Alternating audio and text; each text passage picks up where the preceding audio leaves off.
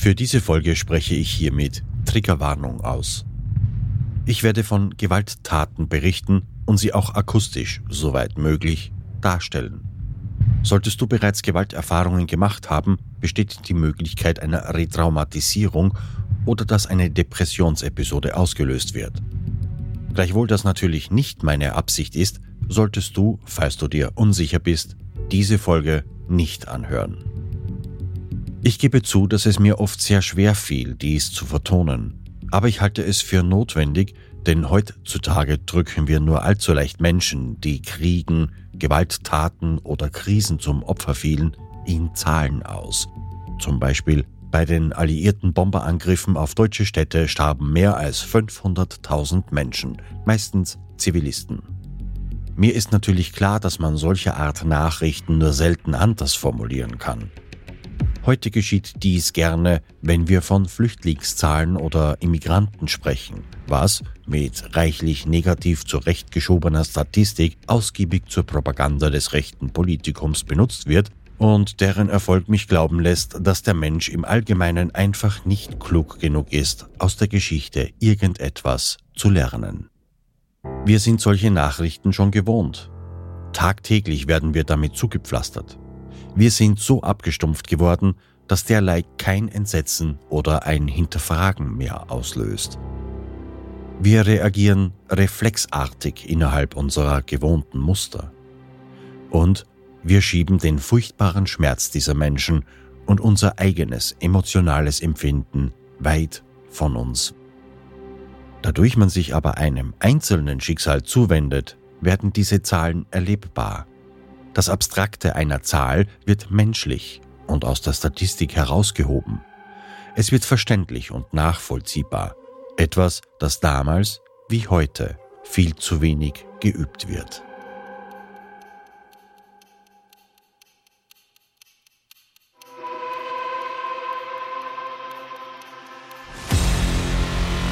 Wenn etwas schief geht, geht es meist schnell und ohne Vorwarnung.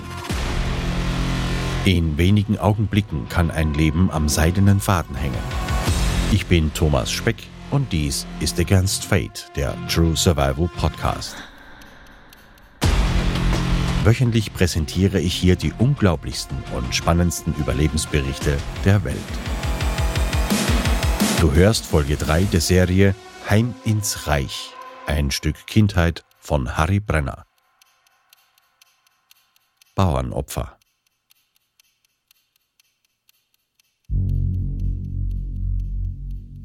Aus der Geschichte weiß man, dass man mit der Besiedelung eroberter Gebiete dieselben sowohl urbar machen als auch als Herrschaftsgebiete absichern kann. Mit der Umsiedelung von Menschen deutscher Herkunft wollten Hitler sowie Stalin ähnliche Ziele erreichen. Für Hitler waren diese mehr als 500.000 Menschen die Volksmasse, die er brauchte, um die Tschechoslowakei und Polen zu verdeutschen, während Stalin damit den Raum schuf, die Sowjetisierung dieser Länder voranzutreiben und potenzielle Unruheherde in seinem Reichsgebiet zu beseitigen. Stalin war sich immer bewusst, dass Deutschland seine Pläne zur Osterweiterung ihres Reiches niemals aufgegeben hatte. Davon zeugen viele Zeitungsberichte und Karikaturen dieser Zeit. Ihm war daran gelegen, den vorauszusehenden Krieg mit Deutschland so lange wie möglich hinauszuzögern und eine von Deutschen befreite Pufferzone entlang der Demarkationslinie zu erschaffen. Die Gründe, die auf deutscher Seite verursachten, dass diese Strategie letztlich nicht aufging, sind vielfältig und würden an sich schon Bücher füllen. Fakt ist, dass mittlerweile Frankfurt von Bomben zerstört ist, Rom von den Nazis befreit wurde und die Alliierten in der Normandie gelandet sind. Die russische Armee ist bereits in tschechische Gebiete vorgerückt und das Grollen des Geschützdonners war weithin zu hören und wochenlang dauerhaft im Hintergrund des täglichen Lebens hörbar. Familie Brenner ging zögerlich auf den ihnen zugewiesenen Hof zu. Die Gefühle waren gemischt, Unbehagen und schlechtes Gewissen wechselte mit der Hoffnung, endlich ein Zuhause zu haben. Als sie in den Hof kamen und sich das erste Mal umsahen, kam jemand aus einem der Gebäude auf sie zu. Eine tschechische Magd war auf dem Hof geblieben. Sie weinte bitterlich. Und da war es auch um die Brenners geschehen. Es entlud sich all das, was sich die letzten Jahre an Enttäuschungen, Diskriminierung und Entbehrungen angestaut hatte. Es waren Jahre in fremden, ablehnenden Umgebungen, die ein menschenwürdiges Familienleben nicht zugelassen hatten. Man hatte vieles hinuntergeschluckt und erduldet in der Hoffnung, irgendwann ein neues Leben in den eigenen vier Wänden beginnen zu können. In diesem Augenblick wog das schwerer als alles andere. Schlagartig ließ alle Anspannung nach und Mutter Beatrice weinte laut los. Die Kinder fielen ein und selbst Gotthilf Brenner hatte feuchte Augen. Die Magd, die übrigens eine Zeit lang bei ihnen blieb, erzählte, dass der Eigentümer erst am Tage davor von seinem Hof vertrieben wurde. Dieser Umstand und im Hintergrund der Krieg ließen in diesen Tagen keine Freude aufkommen. Harry Brenner und seine Familie schienen zu spüren, dass sie diese Zeit so intensiv wie möglich erleben sollten. Schon bald gackerten Hühner über den Hof, ein Ferkel wurde gekauft und Gotthilf schleppte an jedem Wochenende etwas heran. An manchen Tagen sah es so aus, als würde tatsächlich ein normales Familienleben einkehren. Es war an einem Sonntag. Gotthilf Brenner legte sich nach dem Essen auf die Couch und Beatrice streichelte zärtlich sein Gesicht. Harry konnte nicht ahnen, dass er so etwas zwischen seinen Eltern nie wieder sehen sollte. An diesem Sonntagnachmittag aber durften er und sein Bruder Ewald nach Brünn ins Kino fahren. Ich erinnere mich noch gut an die Fahrt mit der BIM, wie man bei uns Straßenbahnen zu nennen pflegt. Ich hatte bis dahin und später nie wieder eine so elegant ausgestattete Straßenbahn gesehen. Die Sitze mit rotem Samt überzogen, die Stangen und Haltegriffe aus glänzendem Messing poliert. Und im Kino sah ich damals meinen allerersten Zeichentrickfilm. Ein Frosch drehte einen Plattenteller und sang dabei, wenn die Woche keinen Sonntag hätte, wär das Leben nur halb so nett und der Stachel einer Biene ersetzte die Grammophonnadel. Es war wunderschön für mich. Ach, dann wär das Leben halb so nett. Sonntags fahr ich mit den Füßen raus, den Frühling zu genießen. Sonntag wird für uns die Welt Das Vergnügen war nach zwei Drittel des Filmes aber jäh zu Ende. Die Sirenen heulten los, Fliegeralarm, die Gäste wurden in einen Luftschutzraum geführt, der sich unten in mehrere Gänge verzweigte. Kaum dort angekommen, bebte der Boden unter ihnen. Mehrere Bomben schlugen in der Nähe ein. Von den alten Gewölben bröckelte Mauerwerk herab, Staub lag in der Luft, doch offensichtlich fürchtete sich niemand der Anwesenden. Die meisten der Menschen richteten den Blick starr zu Boden und warteten auf die Entwarnung. Der schon so lange andauernde Krieg ließ die Menschen emotionslos und gleichgültig werden. Ewald hat mich angesehen, um zu sehen, ob ich mich fürchte. Ich wiederum wäre enttäuscht gewesen, wenn sich der große Bruder gefürchtet hätte. Und als der Angriff dann endlich vorüber war, mussten wir durch knöcheltiefes Wasser warten, weil eine der Bomben die Hauptwasserleitung zerfetzt hatte. Ewald war zu dieser Zeit gerade elf Jahre alt ein aufgeweckter, ideenreicher und geschickter Lausbub, der es gut verstand, seinen kleinen Bruder Harry in sein Spiel einzubeziehen, obwohl das meistens hieß, dass Harry eher das Opfer Ewalds zahlreicher Streiche wurde. An einem Tag fragte er mich, ob ich nicht Lust auf eine Seilbahnfahrt hätte. Ich war zwar misstrauisch, schließlich kannte ich meinen Bruder nur allzu gut, aber es war eine zu verlockende Aussicht, der ich endlich nicht widerstehen konnte. So spannte Ewald vom Giebel der Scheune einen dicken Draht hinunter in den Hof und aus einer Kiste bastelte er eine Gondel, in die ich mich setzen musste. Und dann zog er mich mit einer Leine hoch. Als es dann immer höher ging, bekam ich es doch mit der Angst zu tun und wollte wieder runter. Ewald rief mir zu, ein deutscher Soldat fürchtet sich nicht und zog weiter. Und dann, als ich ganz oben angelangt war, ließ er einfach los. Die Kiste donnerte mit mir bergab, schlug krachend unten auf und ich flog in hohen Bogen in den Dreck. Ewald lag vor Lachen auf dem Boden. Erst wie ich merkte, dass ich mir nicht allzu weh getan hatte, lachte ich mit.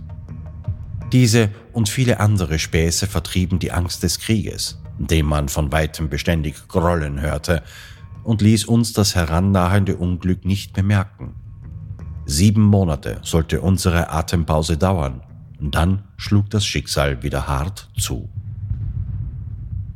Der älteste Bruder Gerhard lebte schon seit 1942 bei den Großeltern väterlicherseits in Polen, wo er die Möglichkeit hatte, regelmäßig die Mittelschule zu besuchen. Die letzten Lagerjahre hatte er also nicht miterlebt. Die Großeltern gehörten zu den ersten, die als Umsiedler in Polen angesiedelt wurden. Da sie in Bessarabien eine Mühle besaßen, wurde ihnen auch in Polen eine Windmühle mit dem zugehörigen Bauernhof zugewiesen. Meine Großmutter erzählte mir 20 Jahre später, wie sehr vor allem der Großvater darunter gelitten hatte, fremdes Eigentum anzunehmen. Noch dazu unter solchen Umständen. Denn der ehemalige Besitzer musste nun bei ihnen als Gehilfe arbeiten. Das und der Tod von zweien seiner Söhne, die im Krieg gefallen waren, veranlassten ihn, sich immer mehr zurückzuziehen und die Verwaltung der Mühle wieder dem ursprünglichen Eigentümer zu überlassen. Enttäuscht und verbittert starb er kurz darauf. Ich empfand immer große Zuneigung zu meinem ältesten Bruder. Ich kann mich noch so gut erinnern, als er Weihnachten 1944 zu uns zurück nach Gerspitz kam. Ich habe mich mehr über seinen Besuch gefreut als auf Weihnachten. Und dann im Februar 1945 bekamen meine Eltern den Einberufungsbefehl für Gerhard. Der Abschied von ihm ist für mich ebenso ein unvergessliches Erlebnis. Beim Packen seiner Sachen weinte Mutter unaufhörlich. Gerhard fühlte sich schon sehr erwachsen und tröstete sie. Doch plötzlich lief er hinaus zum Scheunentor, lehnte sich mit dem Gesicht zur Wand und weinte. Und dann war Gerhard auch schon fort. Die Ereignisse folgten nun dicht an dicht. Die Front rückte näher. Viele der Sudetendeutschen und der Umsiedler wurden nervös, obwohl es aus den Volksempfängern immer hieß, dass die deutsche Wehrmacht die herannahenden feindlichen Truppenverbände immer wieder zurückschlage. Die ersten Pferdewagen, schwer beladen mit Hab und Gut, verließen die Ortschaft. Das Donnern der Front glich einem schweren Gewitter, das sich unaufhörlich und nicht aufzuhalten über das Land wälzte. Das Grollen und Rumpeln der Geschütze ließ die Fenster erzittern.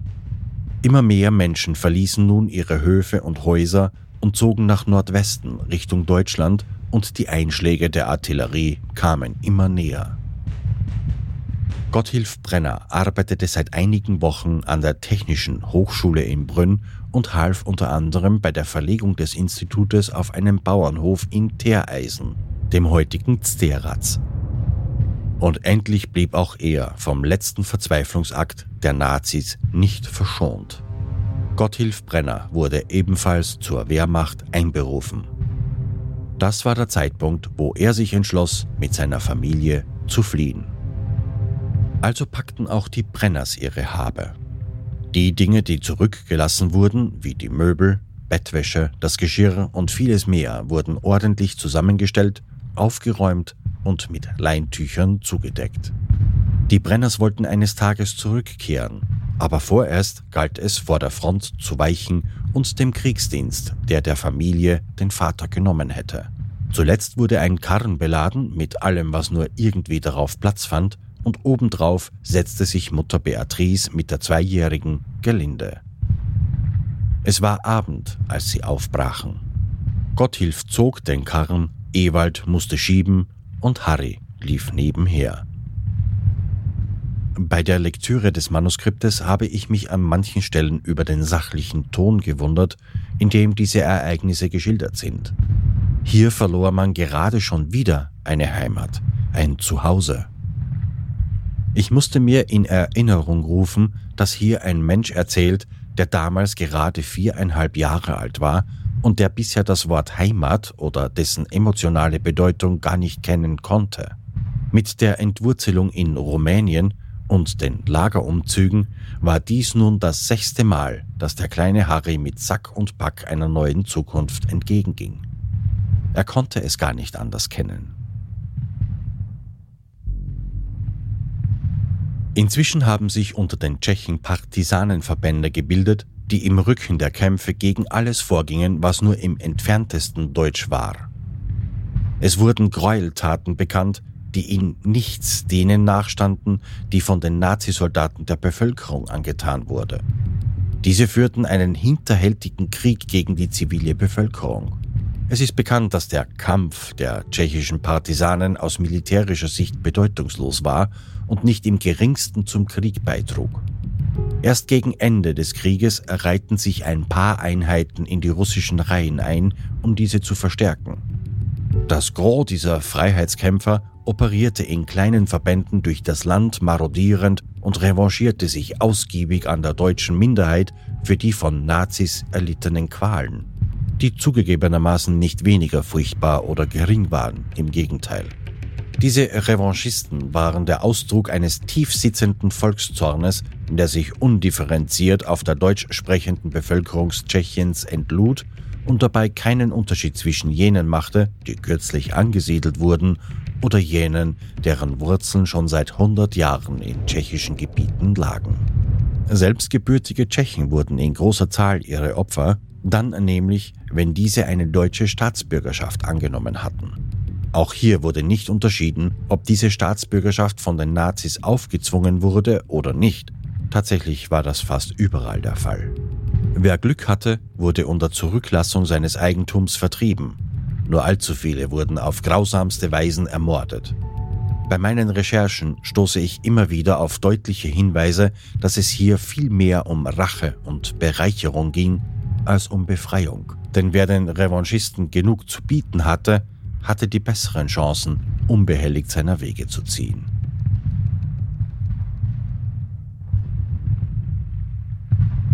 Einige Stunden später machten die Brenners Halt für die Nacht. Beatrice wurde vom Wagen gehoben und Betttücher in den Straßengraben gelegt, um dort die Nacht zu verbringen. Und kaum legten wir uns zum Schlafen nieder, gingen Suchscheinwerfer an, die den Himmel durchschnitten. Wir hatten unbemerkt keine 500 Meter von einer Abwehrstellung der deutschen Wehrmacht unser Lager aufgeschlagen.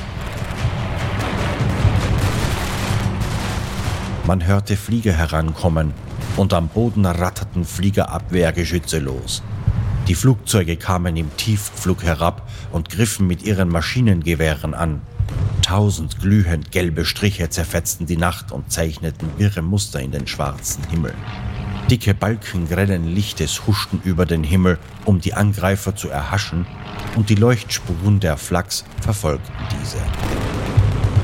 Dieses Schauspiel ist mir noch heute in klarer Erinnerung. Vater sprang auf und riss uns die weißen Tücher vom Leibe und stopfte sie unter den Karren.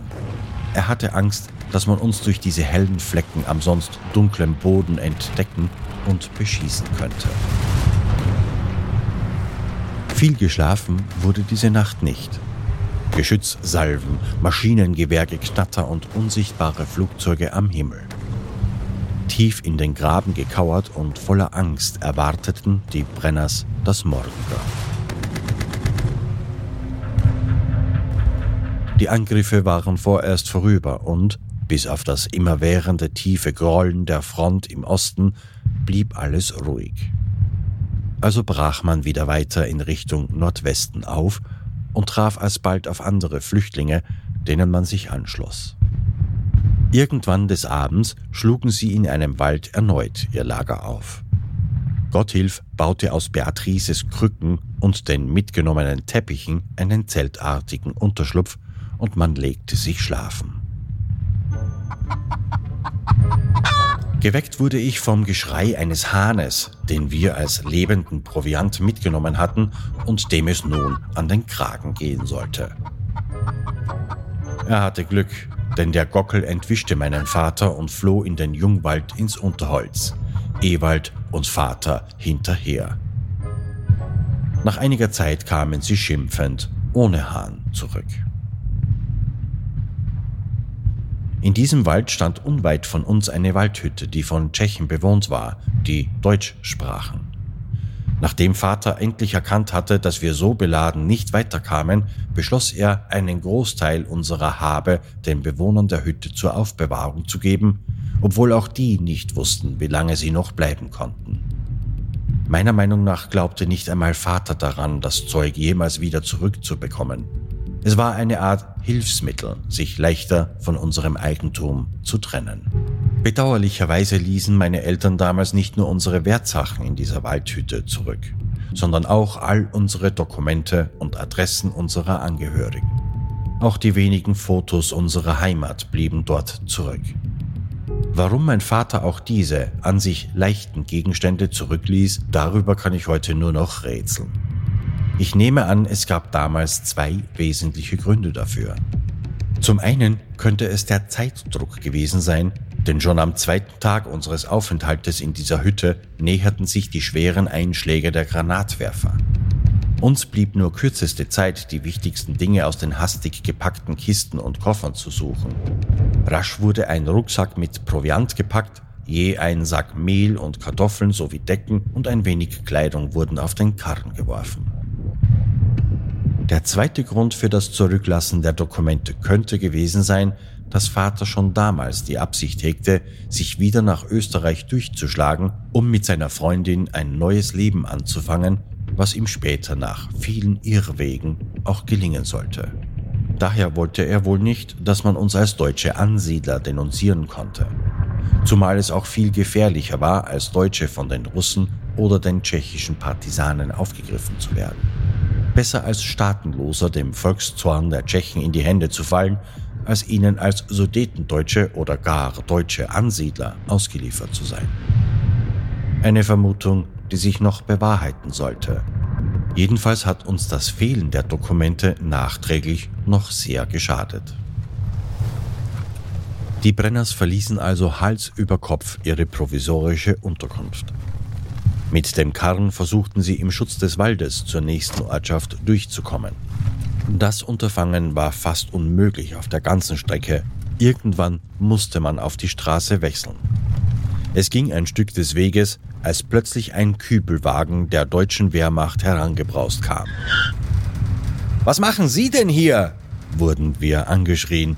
Ihr seid mitten im Kampfgebiet. Steigt auf, wir bringen euch weg von hier. Und dann saßen wir zusammengepfercht im Wagen und fuhren einer ungewissen Zukunft entgegen. Auf dieser Fahrt sah ich zum ersten Mal in meinen jungen Jahren einen toten Menschen. Es war ein russischer Soldat, der im Straßengraben lag. Auf dem Bauch liegend, einen Arm weggestreckt und den Kopf zur Seite gedreht. Das ist also einer der bösen Russen, dachte ich mir damals, einer der Feinde, von denen ich so viele Gräueltaten gehört habe. Mein Vater sprach lauthals mit den Soldaten, fast schrie er, um den Motorenlärm des Wagens zu übertönen. Ich saß an meine Mutter gequetscht und hing meinen Gedanken nach.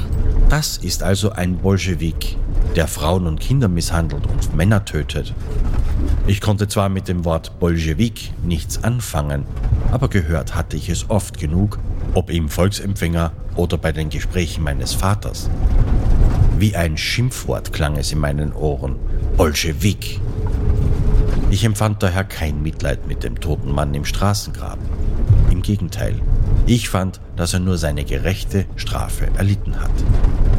Was machen die auch hier und warum schießen die auf uns? Mein fünfjähriges Gehirn war zwar schon durch die Nazi-Propaganda angeschlagen, dennoch stand für mich auch etwas im Widerspruch. Denn wenn ich Mutter von den Russen erzählen hörte, klang dies anders. Es lag Wehmut und etwas Mitleid in ihren Worten. Vater hingegen hatte keine gute Meinung über das russische Volk, nur für den Zaren fand er lobende Worte. Wir erinnern uns, Vater Gotthilf Brenners Abneigung gegen die Russen stammte aus der Zeit, in der er hautnah miterlebte, dass man die Zarenfamilie ermordete und von Immigranten über die Massenhinrichtungen erfuhr und als man die Bauern enteignete, um sie danach in Gulags zu verbannen. Auch die kommunistische Idee stand völlig gegen seine Lebensprinzipien. Harry Brenner wurde plötzlich aus seinen Gedanken gerissen. Der Wagen bremste ruckartig ab. Die Soldaten sprangen aus dem Wagen, warfen die Brenners und ihre Habseligkeiten aus dem Auto und fuhren auf und davon. Und da standen sie, alleine an einer Straße umgeben von Wäldern. Und keinem war klar, was jetzt gerade passiert war. Und dann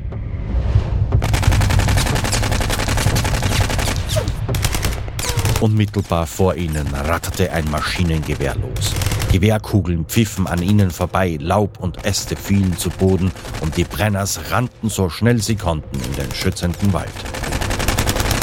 Jemand schoss gnadenlos der Familie hinterher, auf eine gehbehinderte Frau und zwei Kinder. Beatrice konnte mit ihren Krücken nicht schnell laufen. Die hölzernen Dinger versanken tief im Waldboden. Die Angst, getroffen zu werden, war für die Kinder erträglicher als das Schreien der Mutter. Lasst mich! Rennt's dem Vater nach! Bringt's euch in Sicherheit! Rennt's! Schluchzend und heulend blieben Harry und Ewald neben der Mutter. Harry klammerte sich an eine der Krücken von Frau Brenner und sie humpelten weiter in den Wald hinein. Sie merkten kaum, dass das Schießen aufgehört hatte.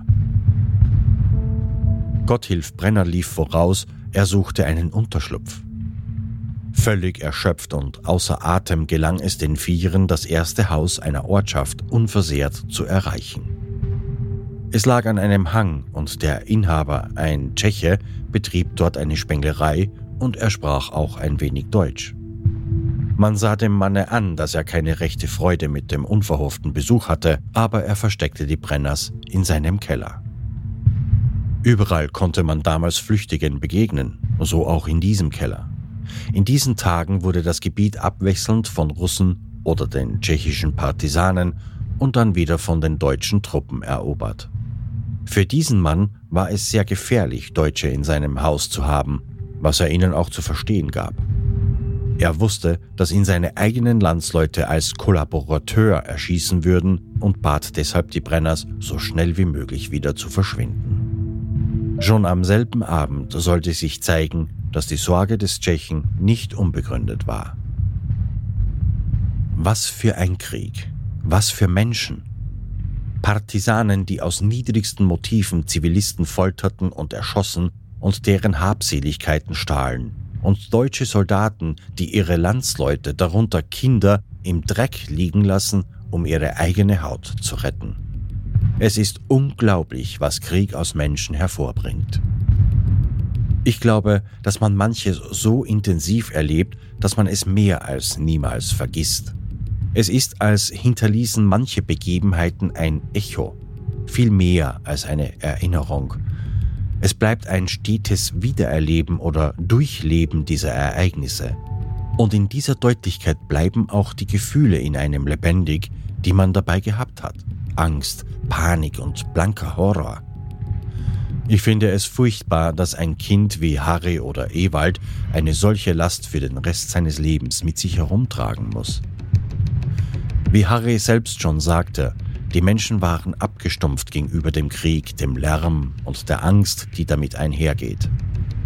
Ein Schutzmechanismus, der allen Menschen, vor allem aber Kindern, zu eigen ist, ist Verdrängung.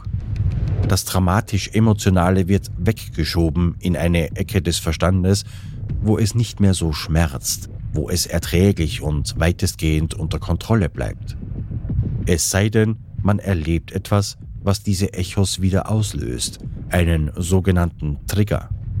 Solche Impulse sind unvermeidlich im Leben. Und hier fallen mir dann die alten Menschen ein, die in meiner Kindheit noch lebten und manchmal von Kriegserlebnissen erzählten. Die meisten taten dies mit einer sachlichen Abgeklärtheit, erzählten nahezu aus Beobachterperspektive, so als ob sie selbst gar nicht davon betroffen waren. Deshalb habe ich auch nicht verstanden, wenn meine Mutter sagte, der hat so viel durchgemacht, das muss man verstehen. Wenn ich mal wieder fragte, warum einer schon wieder besoffen nach Hause kam und dabei nahezu panisch wüsteste Beschimpfungen geschrien hat und mit seinem Moped gegen das Garagentor knallte. Oder dass er mit den Fäusten auf den Boden eindrosch, auf dem er sich wälzte. Derselbe Mann, der uns andern Tags auf dem Schoß sitzen hatte und mit uns lustige Spielchen spielte oder Kartentricks vorführte. Irgendwann in späteren Jahren habe ich den Satz gehört, dass diese Menschen so traumatisiert wie sie waren, wie tickende Zeitbomben wären. Auch etwas, das ich erst sehr viel später zu verstehen begann. Plötzlich wurde die Eingangstüre aufgeschlagen. Alle im Raum blickten zur Türe, starr vor Schreck. Vor den Flüchtlingen stand ein kahlgeschorener Russe, der seine Maschinenpistole im Anschlag hielt. Er deutete auf die beiden Männer im Raum und forderte sie auf, mit ihm mitzukommen. Gotthilf wechselte ein paar russische Worte mit ihm und erfuhr, dass sie den umgestürzten Pferdewagen des Mannes wieder aufrichten sollten.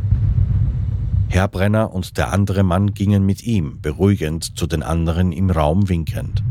Beatrice übersetzte den anderen Frauen, die sich mit ihren Kindern hinter den Blechstanzen der Werkstatt versteckt hielt, was der Soldat gewollt hatte. Die Sprachkenntnisse der Brenners halfen ihnen nicht nur aus dieser Situation, sondern sollten Gotthilf und einigen anderen später das Leben retten.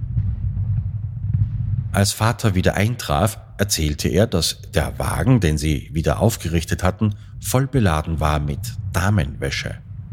Die Russen standen mit Panzern im Dorf und wurden von tschechischen Frauen und Mädchen umringt, die ihren Befreiern zujubelten und ihnen Schnaps und Brot reichten. Die feine Wäsche war wohl für sie bestimmt. Die Freude dieser Frauen an der Freiheit sollte nur diese eine Nacht dauern, denn schon früh morgens griffen die Deutschen wieder an. Die Brenners blieben in der Werkstätte, von wo aus sie die Kämpfe beobachten konnten. Es war bereits Nachmittag, als man draußen laute, hektische Stimmen hörte. Das sind Deutsche, rief eine der Frauen, die sich bisher versteckt gehalten haben. Sie sprang auf und rannte hinaus, gefolgt von den anderen Flüchtlingen. Auch Gotthilf Brenner wollte sich überzeugen. Die Angst und Anspannung der letzten Stunden ließ langsam nach die Soldaten wollten die Familien in Sicherheit bringen. Sie halfen den Leuten auf die Lastwagen und ab ging die Fahrt. Zurück nach Brünn-Gerspitz. Niemand weiß, warum die Menschen an den Ausgangsort ihrer Flucht gebracht wurden. Die Orte waren wie ausgestorben, selbst in der Stadt Brünn sah man kaum Menschen außer dem Militär. Die Tschechen versteckten sich in ihren Häusern und die deutsche wie die österreichische Bevölkerung, von der ein Großteil in dieser Gegend lebte, waren auf der Flucht. Inzwischen war es Abend geworden, als die Brenners vor ihrem Gehöft von dem Lastwagen gehoben wurden. Die Eingangstüre stand sperrangelweit offen, als sie auf ihr verlassenes Haus zugingen. Sie gingen hinein in der Hoffnung, endlich wieder in einem Bett zu schlafen. Mitten im Wohnzimmer lagen zerbrochene Karniesen herum, an denen noch zerfetzte Vorhänge hingen. Das war alles, was Plünderer von der Einrichtung übrig gelassen hatten. Während Vater Brenner durch die Räume fluchte und schimpfte, richtete Beatrice aus Kleidung ein Schlaflager, das sie sich zu viert teilen würden. Harry hörte seinen Vater noch fluchen, versank in seine Gedanken und schlief ein.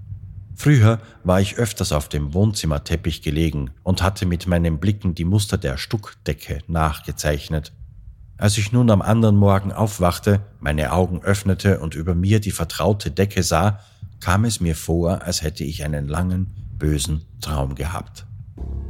Im Laufe des Vormittages kam Vater zurück, der schon früh das Haus verlassen hatte, um zu erfahren, wie es jetzt weitergehen sollte. Schon in der Türe sah man ihm die Niedergeschlagenheit an. Fragend sah Mutter ihm beim Auf- und Abgehen zu, bis er sich nach langem Zögern neben sie setzte, um die Geschehnisse, die auf uns zukommen sollen, mitzuteilen. Es werden bald Soldaten erscheinen, die euch zum Bahnhof bringen werden. Man hat mich nun doch noch zum Volkssturm rekrutiert. Ich darf euch noch in Begleitung der Soldaten zum Bahnhof bringen, von dort aus müsst ihr euch alleine durchschlagen. Sie versprachen mir, euch in Sicherheit zu bringen. Sollte aus irgendeinem Grund etwas schiefgehen, so versucht ihr, euch bis Teereisen durchzuschlagen, ja? Ihr erkennt die Gegend da an den vielen Hopfengärten. Wenn es mir gelingen sollte, mich abzusetzen, werde ich dort auf euch warten. Es blieb nicht einmal Zeit, sich aufzuregen oder Angst zu haben. Schon zum Mittag saßen Beatrice, die Söhne Ewald und Harry und Klein Gerlinde in einem Zugabteil nach Prag und nahmen durch das Fenster Abschied von Gotthilf Brenner und sahen noch zu, wie er hinter einer großen Flügeltüre verschwand. Gerlinde auf ihrem Schoß, stumm und abwesend, starrte Mutter auf den Abteilboden. Aus ihren wässrigen Augen flossen Tränen über ihre Wangen. Sie erkannte die aussichtslose Situation, die auf uns zukam. Sie wusste, dass es für sie unmöglich war, mit nur einem Bein aus diesem Zug herauszukommen und einen anderen zu besteigen. Auch war ihr klar, dass die lebenswichtigen Dinge wie das Organisieren von Essbarem oder Wasser für sie nicht möglich war. Drohte Gefahr, konnte sie nicht fliehen. Sie war stets auf die Hilfe von Mitmenschen angewiesen. Dieses Szenarium, das sie so fürchtete, ließ nicht lange auf sich warten. Langsam setzte sich die riesige Dampflok mit all den Wagen, die voll waren mit Flüchtlingen und Soldaten, in Bewegung. Es waren damals schon die meisten Hauptstrecken durch Bomben zerstört. Daher wurden auch wir auf Nebenstrecken umgeleitet, wodurch wir nur langsam unserem Ziel näher kamen. Es war kurz vor Prag, als plötzlich russische Kampfflugzeuge am Himmel auftauchten. Die Fahrgäste zeigten in den Himmel und als die Flieger sich dem Zug zuwendeten, wurden die Stimmen lauter. Menschen sprangen auf, liefen hin und her. Es war Panik und schon ging das Geknatter der Maschinengewehre wieder los. Humanerweise zerstörten die Piloten nur die Lokomotive und warfen gezielte Bomben auf die Gleisanlage vor dem Zug. Im Zug kreischten Frauen, weinten und jammerten Erwachsene wie Kinder und noch bevor der Zug zum Stehen kam, sprangen die meisten aus dem Waggon ins Freie. Sie warfen sich in jede noch so kleine Mulde am Boden und verbargen sich am Bahndamm entlang. Niemand wusste, ob die Flugzeuge nicht auch die restlichen Wagen angreifen würden. Mutter befahl uns mehrmals, dass auch wir hinausspringen müssen, aber wir weigerten uns und blieben bei ihr. Ewald mit seinen elf Jahren musste sich nun um alles kümmern, wozu Mutter nicht mehr imstande war. Nach längerem Abwarten sprang er hinaus, um sich umzuhören, wie es weitergehen sollte. Und endlich hatten sich auch ein paar Menschen eingefunden, die halfen, meine Mutter aus den Waggons zu heben. Anmerkung. Man bedenke bitte, dass die Bahndämme früher mindestens 1,5 Meter hoch mit schweren, scharfkantigen Steinen gebaut waren. Die Waggons sind auch viel höher gebaut gewesen als heute. Vom Boden bis zum Trittbrett musste man wenigstens einen Meter überwinden. Alleine schon den steilen Bahndamm über die Steine hinauf oder hinunter zu klettern, war ein unmögliches Unterfangen für Beatrice Brenner. Und das Trittbrett von der schmalen Kante eines Bahndammes aus zu erreichen, war für einen Mann schon schwierig. Vielmehr noch für eine Frau mit nur einem Bein. Viele der Flüchtlinge und die Soldaten setzten den Weg zu Fuß fort, denn keiner wusste, wie es weitergehen würde. Die Ärmsten unter ihnen waren die, die ihr Gepäck nicht im Zug lassen wollten. Das waren dieselben, die andererseits auch die meiste Angst vor weiteren Angriffen hatten. Wir hatten diese Sorgen nicht. Ewald hat inzwischen, wie einige andere, Holz zusammengesammelt und eine Feuerstelle aufgebaut, auf der Mutter eine Kartoffelsuppe kochte. Das war nach langer Zeit unsere erste warme Speise. Am Abend hieß es noch, dass am nächsten Tag eine andere Lokomotive sie abholen kommen würde. So verbrachte man die Nacht unter dem Sternenhimmel und wartete auf morgen. Es ist bemerkenswert, wie der Mensch imstande ist, Angst und Sorge oder Hoffnungslosigkeit zur Seite zu schieben. In der Ferne grummelte noch immer der Krieg. Flugzeuge hörte man hoch am Himmel, und doch schliefen die Menschen ein. Sie wussten noch nicht, dass es keine Gleise mehr gab, auf denen eine Lokomotive zu ihnen kommen könnte.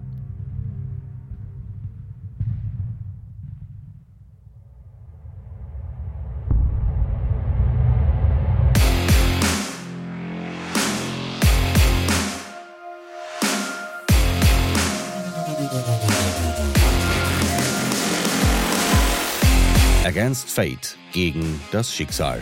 Abonnieren auf Spotify, Apple, Google Podcasts, Amazon Music, Deezer oder wo immer du gerade hörst.